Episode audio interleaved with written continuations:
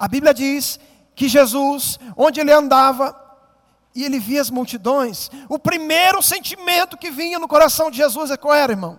Compaixão. Se não tivermos compaixão, querido, não vamos conseguir ajudar ninguém. Isso fala de invertir tempo muitas vezes. Às vezes é uma coisa tão simples. Vou te dar um exemplo aqui. Você está aqui na igreja, num domingo. Aí vem um jovem aqui e ele vem aqui na frente e entrega a vida dele para Jesus. Só que esse jovem não tem carro e nesse dia ele fala, chega com um obreiro e ele fala assim: Você poderia me dar uma carona, por favor? Aí aquele obreiro coça a cabeça e tá, tudo bem, vamos lá. Não, não vou falar obreiro não, tá, irmãos? Para não envergonhar os obreiros, tá? Um, um, cristão, um irmão.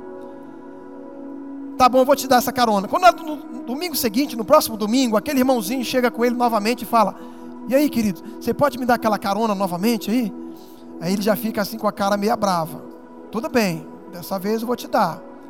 Aí no terceiro domingo, aquele irmão já fica lá atrás escondido. Vou esconder daquele cara para ele não pedir carona de mim. Isso não acontece aqui, tá, irmãos? Graças a Deus. Amém? Olha para quem está do teu lado e diga, irmão, é só uma carona. Viu? Caronazinha aí hoje aí? Ok. E tem mais, você vai levar minha amiga que lá, lá no metrô. Tá bom, ok. Ele me pegou na palavra, né? Só uma carona, mas irmãos, às vezes são coisas simples que a gente deixa de fazer. E muitas vezes o camarada ainda coloca no carro dele assim: propriedade do Rei Jesus. Misericórdia. Aí Jesus fala: sim, o teu carro é meu ou não é meu? Diga comigo, fala a Deus. Isso fala também de invertir recursos. Compaixão fala de invertir recursos. Irmãos, vamos ser sinceros aqui: tem hora que é para orar. Onde a pessoa chega, você vai ter, você vai orar por ela. Mas tem hora que não é somente orar. Você vai ter que orar e também colocar a mão no bolso, amém, querido? E ajudar. Comprar uma cesta básica, ajudar a pessoa para comprar um remédio. Muitas vezes Deus vai nos testar nessas áreas.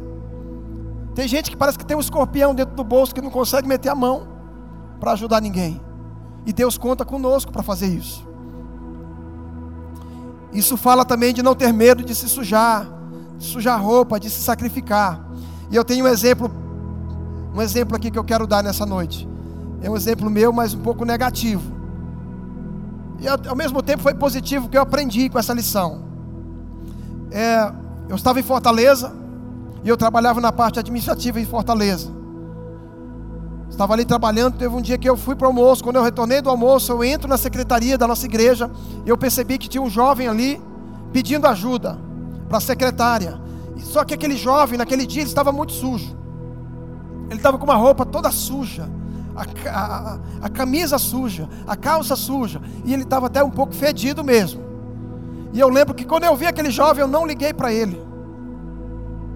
Eu não liguei, eu vi ele falando lá, conversando com a menina, eu passei direto, não liguei. E eu fui subindo a escada, e a sala do pastor Eibe ficava do lado da minha sala. E nesse dia, de uma, forma, de uma coincidência, o pastor Ebe estava reunindo com um casal. De repente, ele, o pastor Ebe desce para ir ao banheiro. E ele vai descendo a escada. Quando ele vai para ir ao banheiro, aquele jovem, e ele vê aquele jovem, ele, o pastor Ebe para e vai lá com aquele jovem. E de repente ele começa a conversar. E aquele jovem começa a falar assim: Pastor, eu estou precisando de ajuda. Por favor, me ajude. Eu não quero dinheiro, pastor. E eu lá em cima ouvindo. Eu não quero dinheiro, não estou pedindo dinheiro, não quero nada disso. Eu só quero ajuda, por favor. Eu preciso ir para uma casa de recuperação. A minha família está destruída. E olha como é que eu estou, pastor. E eu lembro daquela hora, eu, eu ia lá de cima, olhando, e o pastor Eibe começou a conversar com ele. Daqui a pouco o pastor Eibe abraçou ele. Ele abraçou o pastor Eibe. E o pastor Eibe estava todo limpo, todo, e abraçou ele, falou: Nós vamos ajudar você. Daqui a pouco ele começou a chorar, e o pastor Eibe começou a chorar também, e eu lá em cima, observando tudo e só me arrependendo, e pedindo perdão para Deus: Deus me perdoe. Naquele momento eu senti Deus falar comigo, Ele falou: Olha, você tem me pedido um coração de bom pastor, E coração de bom pastor é isso aí. É desse jeito. Aprende. Aquele dia eu me arrependi e eu aprendi com essa lição. Nós temos que estar sensíveis às pessoas. E o pastor Eibe teve tempo. E olha que o pastor Eibe é muito ocupado. A agenda dele é loucura. A agenda dele é. Mas ele teve tempo de parar, de conversar, de ouvir e principalmente de resolver o problema daquela pessoa. Amém, queridos? Quero declarar aqui que você é um milagre de Deus aqui nessa cidade. Essa cidade aqui, querido, ela vai ser impactada com uma igreja que realmente se coloca na brecha, com pessoas que dizem: Senhor, pode usar a minha vida. Amém, queridos? Tem uma frase que eu gosto muito, essa frase diz assim: Viva o Evangelho e pregue com suas ações. Viva o Evangelho e pregue com as suas ações. É muito forte. Tem uma ilustração que diz também, e essa aqui é verídica também, querido. Existe um homem de Deus chamado Paul Austin. Ele é um pastor, mas ele é médico também. E esse pastor, esse médico, cirurgião, ele de tempos em tempos ele vai para a África e ele fica um tempo lá na África fazendo cirurgias de graça, cuidando dos africanos ali. E conta uma história que teve uma noite que ele estava lá de plantão naqueles hospitais de campana. Chega um jovem lá completamente ferido, gravemente ferido, pela presa de um elefante. A presa entrou naquele jovem, na barriga dele. E ele falou: Olha, se esse jovem não for operado agora, se ele não passar por uma cirurgia agora, ele vai morrer, ele não vai suportar. Ele falou: Prepara ele lá, deixa tudo preparado, que nós vamos fazer essa cirurgia agora. E os enfermeiros foram lá na geladeira onde ficava as bolsas de sangue. E eles constataram que não tinha mais nenhuma bolsa de sangue lá, não tinha sangue. E eles voltaram e falaram: "Olha, doutor, ele vai morrer, não tem jeito, não tem sangue aqui para operá-lo. Não tem jeito, ele vai ter que morrer." E essa história verídica conta que esse homem de Deus, Paul Austin, ele falou: "Segura só um pouquinho mais. Aguenta ele só um pouquinho." Entrou numa salinha colocou uma seringa e colocou uma seringa no seu próprio braço, tirou o sangue dele, encheu uma bolsa de sangue e operou aquele jovem e salvou a vida dele.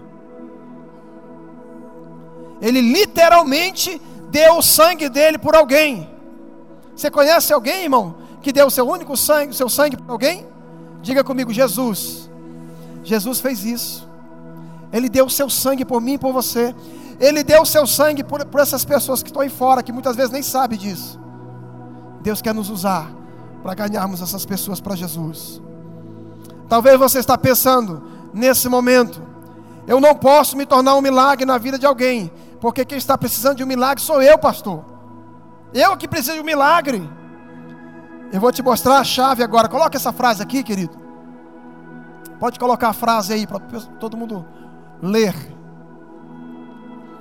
Se você se tornar um milagre na vida de outra pessoa, Deus vai garantir que você receba os milagres que você precisa.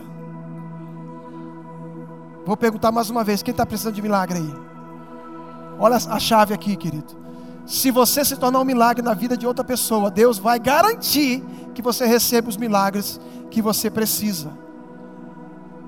Tudo vai conspirar para as coisas darem certo na sua vida as pessoas certas, as oportunidades certas, portas abertas, tudo vai que você plantar, você vai colher.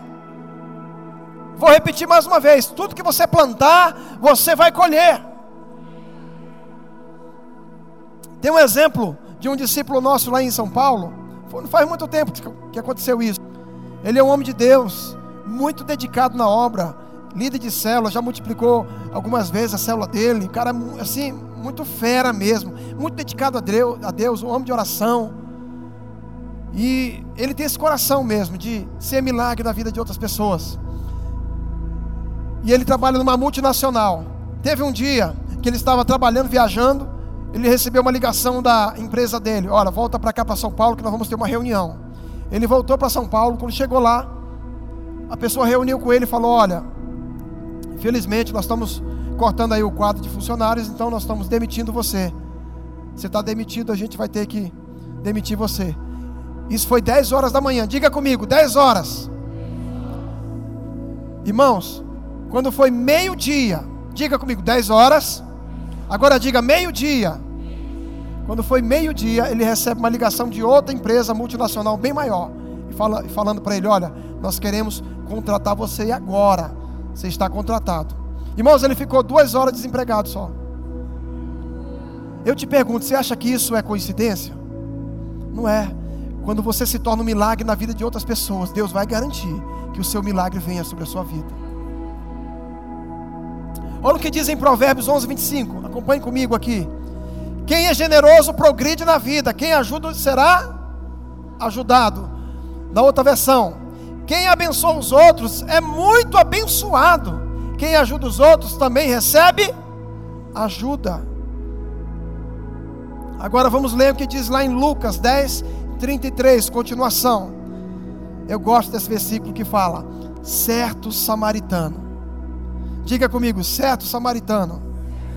Olha para o irmão que está do teu lado e diga: Você tem cara de bom samaritano. A Bíblia diz: certo samaritano que seguiu o seu caminho, passou-lhe perto. Diga comigo, passou perto.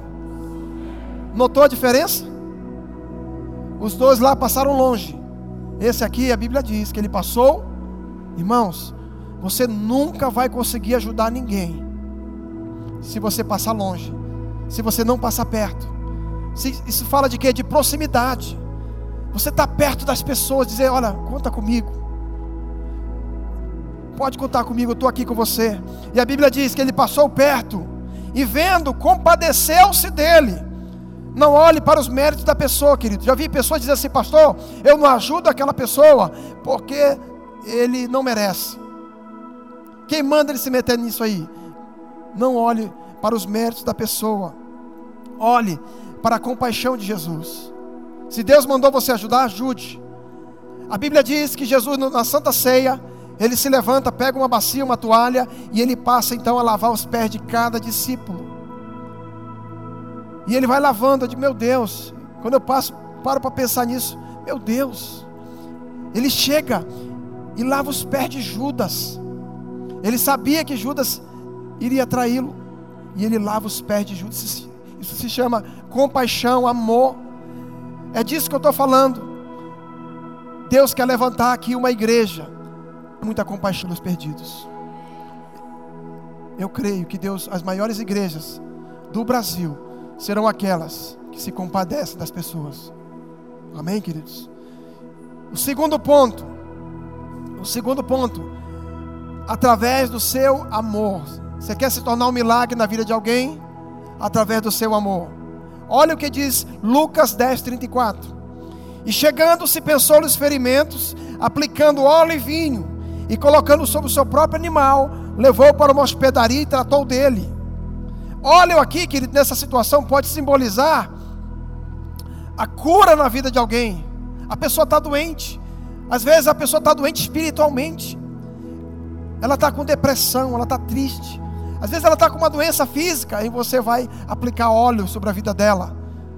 E esse óleo aqui que esse bom samaritano aplicou simboliza o quê? Uma cura na vida das pessoas. Às vezes não. De repente Deus vai levar pessoas na sua célula que estão precisando dessa cura. Amém, queridos? Nós vamos nos unir para cuidar dessas vidas que Deus vai confiar na nossa mão. Amém? E essa cura você já tem. E o vinho? O vinho aqui ele pode simbolizar a alegria, a restauração. Aquela pessoa que está triste. Mas no dia que ela conheceu a sua célula, ela conheceu Jesus, ela conheceu a igreja, a vida dela foi transformada. Diga comigo assim: o amor cura. Tem uma outra ilustração verídica também essa história. Em 1995, uma jovem senhora, ela ela dá à luz duas meninas, gêmeas. Mas a história conta que uma das meninas estava gravemente doente. E os médicos 1995. Chegaram com os pais e falaram: Olha, essa aqui está muito boa, mas essa outra irmãzinha aqui, ela não vai sobreviver. Talvez ela nem passe dessa noite. Ela tem um problema muito sério e ela não vai sobreviver. Mas diz a história que uma, a chefe das enfermeiras falou assim: Então, tudo bem, será que a gente não pode colocar as duas então na mesma incubadora, para elas passarem a noite juntas? E eles falaram: não, não pode, não pode fazer isso porque é contra a lei da, da medicina, é contra as regras do hospital. Isso foi em 1995. Mas de tanto ela insistir, que finalmente eles concordaram de colocar as duas irmãzinhas na mesma incubadora. E para surpresa deles, no dia seguinte, elas amanheceram assim. Pode colocar aí, querido. Pode passar.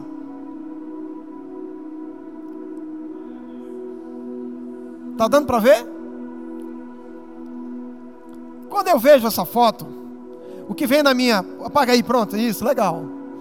Quando eu vejo essa foto, o que vem na minha mente é.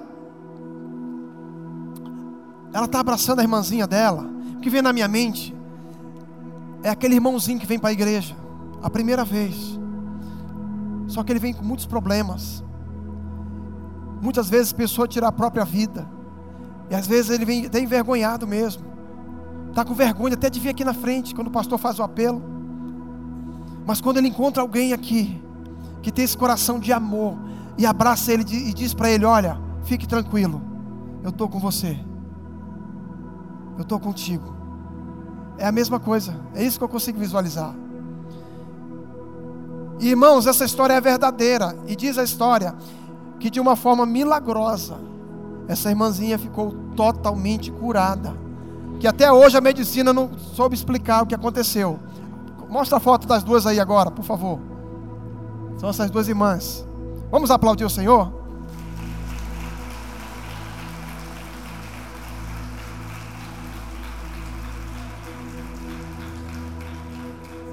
Diga mais alto agora: o amor cura. Meu Deus, é muito forte isso. E por último, para encerrar, para dar a impressão que está acabando, né? Lucas 10, 34. Chegando-se, pensou nos ferimentos, aplicando óleo e vinho, e colocando sobre o seu próprio animal, levou para uma hospedaria e tratou dele. Para que possamos nos tornar um milagre na vida de alguém, nós precisamos diariamente pedir a ajuda do Espírito Santo para vivermos os valores eternos aqui na terra. Então o terceiro ponto é, diga comigo, através da fé e perseverança. Nós precisamos ter fé e perseverança, não desistir das pessoas. Irmãos, o irmão que estava ministrando a oferta aqui, hoje, eu achei interessante aquela palavra que ele deu, eu gostei demais. Porque para Moisés seria mais cômodo ele dizer: Não, pastor, é, é Deus, pode destruir então esse povo. O senhor falou que vai começar outra geração comigo, então pode destruir. Seria mais cômodo, mais fácil. Você sabia? É mais fácil a gente desistir das pessoas, não é verdade, irmãos? Porque, gente, muitas vezes dá trabalho. Mas quando a gente olha para nós mesmos, o trabalho que nós demos, quando a gente olha para nós mesmos, a gente vê que a misericórdia de Deus teve que agir na nossa vida para possamos aqui hoje. Isso nos impulsiona a fazer isso por outra pessoa. E eu quero te dizer nessa noite que Deus vai te levantar. E você vai ajudar muitas pessoas aqui nessa cidade. Muitas pessoas conhecerão Jesus por sua causa. Você crê nisso? Fé e perseverança. Para que possamos nos tornar um milagre na vida de alguém, precisamos diariamente, diariamente, pedir a ajuda do Espírito Santo para nos para vivermos os valores eternos, mesmo vivendo em um mundo totalmente corrompido e egoísta. Eu quero te dizer, se nós não vivermos os valores eternos, a gente não vai conseguir ajudar as pessoas. Nós precisamos viver o valor eterno. O que é isso, pastor? O que é viver o valor eterno? Viver o valor eterno, irmão, é você saber que você está aqui como uma passagem. E eu quero te dizer que é uma passagem rápida é só uma pequena passagem comparado com a eternidade que Deus está preparando para você. O problema é que muita gente vive aqui, mas não vive os valores eternos. Os valores, sabe quais são os valores? Os valores materiais. Elas se preocupam tanto com a vida aqui que esqueceram do melhor. O melhor, querido, é a eternidade que Deus está preparando para você. Isso é viver o valor eterno. Você estar tá vivendo aqui, mas pensando no céu. Quem está me entendendo aí? E Deus está nos levando para isso, para esse caminho, para que possamos viver os valores eternos. E para encerrar, Eu tive. Ano de 2016, a minha, a minha mãe foi estar com Jesus. Ela faleceu em 2016 e eu fui para Santarém. E graças a Deus era uma mulher de Deus, de oração. Foi muito lindo assim, a forma que, que aconteceu tudo. Deus levou a minha mãe. Mas eu estava lá em 2016, uma coisa que me marcou, que é aquela coisa que realmente até hoje assim marcou a minha vida. É, foi o seguinte: a minha mãe tinha a casa dela e ela tinha as coisas dela. Ela gostava de muitas coisas boas, os armários, os, as melhores louças. Ela guardava para quando tivesse alguém de fora para usar, aquelas coisas melhores. Mas querido, eu lembro que depois do enterro, depois do enterro da minha mãe, três, diga comigo, três dias. Três dias não tinha mais nada na casa. Não estou aqui criticando ninguém, porque tem que usar mesmo. Os meus irmãos, quem estivesse precisando, tinha que usar mesmo. Não estou criticando ninguém, não. Mas o que me marcou foi, foi ver aquilo, meu Deus, as coisas não têm valor. Você não pode levar nada daqui, querido. A única coisa que você vai levar daqui são as almas que Deus tem confiado em suas mãos, que você vai ajudar a salvar. Três dias não havia mais nada. Um dia eu chegava, não, cadê o armário? Não tem mais armário. Cadê a cama? Não tem mais cama. Foi sumindo assim, sabe? Foi desaparecendo. Às vezes eu até ria. Eu até assim, meu Deus, cadê as coisas? Foram sendo saindo, foram sendo divididas. Eu quero te dizer uma coisa, querido, que o que tem valor para nós são as coisas que têm valor eterno. Quando Deus olha do céu para a terra, Ele não fica admirado com as coisas, com prédios, com avião, com casa bonita. Não é errado você ter uma casa bonita, não. Deus quer te dar, mas eu quero te dizer que tem, existem coisas que têm valor eterno. E é dessas coisas que eu quero te, quero te encorajar. Você não deve abrir mão dessas coisas, amém? E para encerrar, quando você estava caído, ferido, sem esperança, longe dos caminhos do Senhor, em direção à perdição eterna, o bom samaritano, Jesus, ele cuidou de você. Amém?